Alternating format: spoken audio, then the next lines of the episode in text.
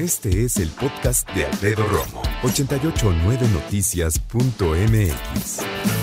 Este fin de semana va a ser el movimiento, es que iba a ser la marcha, iba a decir la marcha el orgullo de la diversidad sexual, pero la verdad es que para cómo están las cosas, ya anunciaron que no va a haber como tal una. No dudo que algunas personas se van a dar la vuelta principalmente a reforma para eh, festejar su día, como muchos lo toman, que es el Día del Orgullo Gay, el Día del Orgullo de la Población Homosexual o el de la población LGBTTTI y más, o sea, un plus ahí al final. Yo ya estuve platicando con algunos especialistas y me dicen que si digo de la diversidad sexual, está bien. Ahora, ¿de qué otra manera se ha estado apoyando a esta comunidad? Porque no nada más es el desfile como tal, sino escucharlos. Y para eso está en la línea telefónica el doctor Salvador Guerrero Chiprés, que amablemente siempre nos toma la llamada. Él es presidente del Consejo Ciudadano para la Seguridad y Justicia de la Ciudad de México. ¿Cómo estás, doctor? Qué gusto saludarte. El gusto es mío, Alfredo. Así es. Nosotros desde el Consejo Ciudadano acabamos de anunciar el día de hoy que lanzamos el Chat Nacional Diversidad Segura, que se, para accederlo se utiliza el mismo número con el que se accede a la línea nacional Diversidad Segura que gestiona el Consejo desde octubre pasado, que es el 800 000 5428 o lo que es lo mismo 800 000 LGBT. A propósito de esta eh, marcha, de esta conmemoración, que va a ser básicamente, entiendo yo, digital y un segmento eventualmente eh, presencial.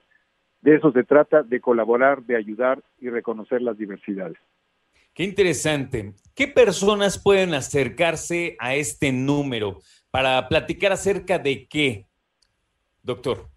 Bueno, básicamente lo que hemos tenido, y te lo comento con números muy concretos, en el año pasado tuvimos 293 reportes, apenas lanzando la línea nacional, y en lo que va de este 2021 llevamos 430. Básicamente se trata de personas que en el 88% de los casos son familiares perdón, son integrantes de las diversas poblaciones o comunidades de la diversidad. Y de otro lado hay que decir que lo que nos reportan es básicamente pues el rechazo que a veces proviene en 46% de los padres, de igual manera mamá y papá, de familiares 44%, o de amigos y compañeros en 3%, entonces les ayudamos con contención emocional y con guía jurídica, porque finalmente todos somos ciudadanos y por encima de nuestras preferencias o identidades asumidas de carácter sexual, político, del que sea, es un principio universal que es el de la ley y el de la ciudadanía y nosotros respaldamos esa inclusión que supone esta misma marcha y esta celebración que tú has eh, mencionado. Fíjate qué interesante lo que nos compartes, ¿eh? déjame retomarlo por favor, porque nos dices que cuando hablan, el 46% hablan para hablar de rechazo o mencionan rechazo de sus padres de familiares 44% y de amigos, perdóname doctor, se me fue esa, esa estadística. Por ciento, 3%, Alfredo. Ok, perfecto. Entonces, la verdad es que si te fijas, cuando una persona habla porque sus papás, sus familiares, sus amigos los juzgan, los rechazan, los discriminan, pues la verdad es que tiene una vida muy compleja, doctor.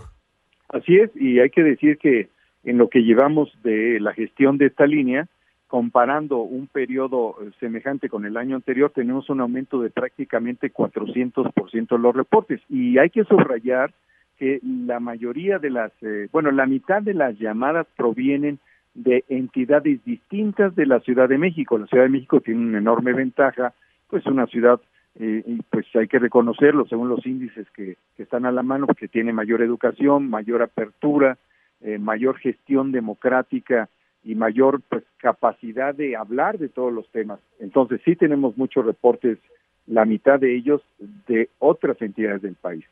Sí, porque nos mencionabas que 293 reportes hubo el año pasado, 430 solamente en lo que va de este año y apenas vamos a la mitad.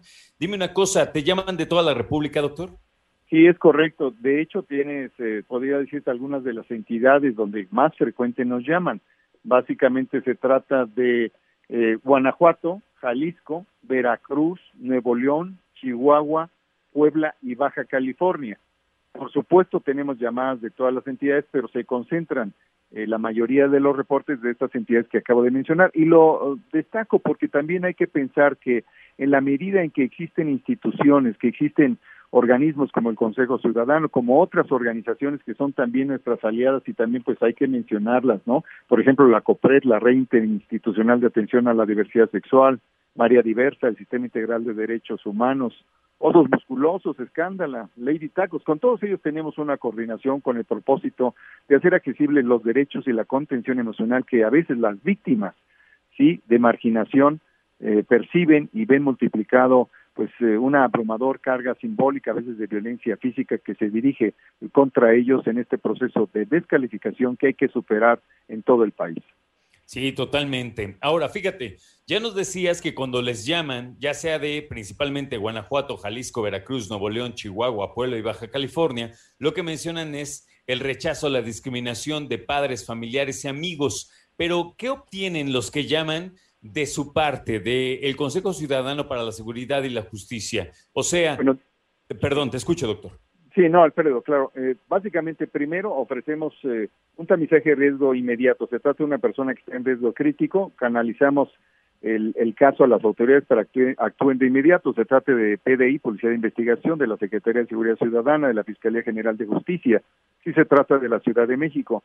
Y si se trata del resto del país y también de la capital nacional, y si se, lo que se está requiriendo es una conversación, el desahogo, el planteamiento de un problema, se le atiende con psicólogos y psicólogos que hay en número de 110 y trabajan 24/7 de manera gratuita en el Consejo, como también habemos un centenar de abogadas y abogados que podemos atender la necesidad que ellos estén eh, eh, compartiendo, incluida el requerimiento, incluido el requerimiento de que vayamos con ellos al Ministerio Público o vayamos inclusive a su casa una abogada, un abogado, psicólogo y psicólogo a atender una situación que nos planteen que no puede ser respondida de otra manera, sino yendo con ellos en una unidad del Consejo Ciudadano donde nos requiera.